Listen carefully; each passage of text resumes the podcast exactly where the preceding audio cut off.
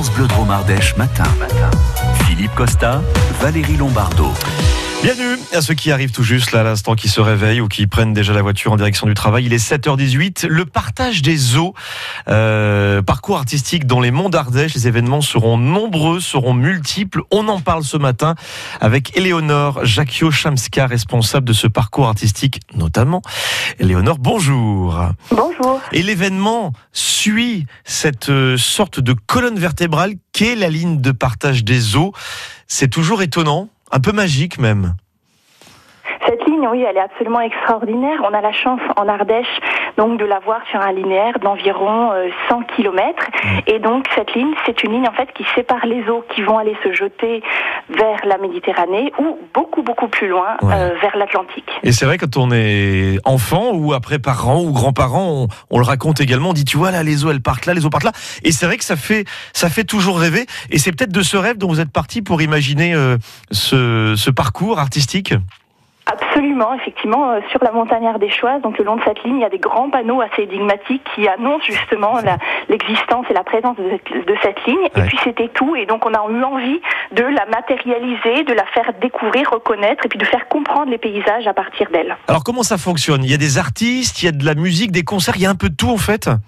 Alors il y a un parcours pérenne, hein, donc avec des œuvres qui sont là toute l'année, ah euh, sur plusieurs années, avec des, des, œuvres donc sur ce linéaire, sur ces 100 km, six grandes œuvres euh, majestueuses qui dialoguent avec le paysage et plein d'autres choses le long de ce parcours. Et puis effectivement, il y a une programmation mmh. tous les étés euh, qui vient réveiller ce parcours avec des itinérances musicales. Parce que c'est vrai qu'on le dit, mais sans fanfaronner, hein, l'art et l'Ardèche, c'est 36 000 ans d'histoire avec la grotte Chauvet, hein, facile.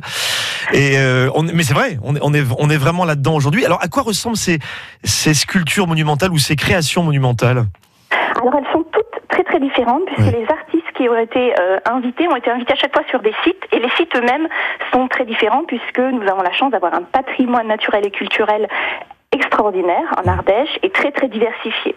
Donc euh, selon les endroits, les œuvres ont été des réponses des artistes avec des matériaux, avec des univers très différents.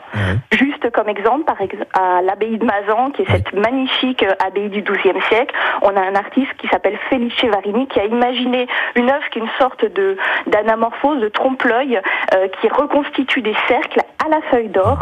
Lorsqu'on est à un certain point, dès que l'on bouge, dès qu'on se promène dans le site pour le découvrir, ça s'éclate et on a plein de petits fragments qui viennent euh, finalement nous raconter autre chose sur euh, sur ce euh, bâtiment médiéval. et puis vous avez donc une programmation musicale également. Ce quoi? Ce sont six concerts au moins qui sont prévus? Alors un petit peu moins cette année. Il y en a en tout cas là la, semaine qui vient, ce sont deux concerts hein, qui mmh. arrivent et l'originalité, la, la, la, particularité, on va dire, c'est qu'à chaque fois c'est une randonnée accompagnée avec, en musique. Alors là, c'est donc ce dimanche 7 juillet, c'est au pied du Mont Gerbier euh, de Jonc avec euh, un concert de conque, de conque marine. Donc vraiment, c'est l'idée de revenir, hein, de ramener la mer euh, sur la montagne avec une randonnée donc autour du sentier des sources.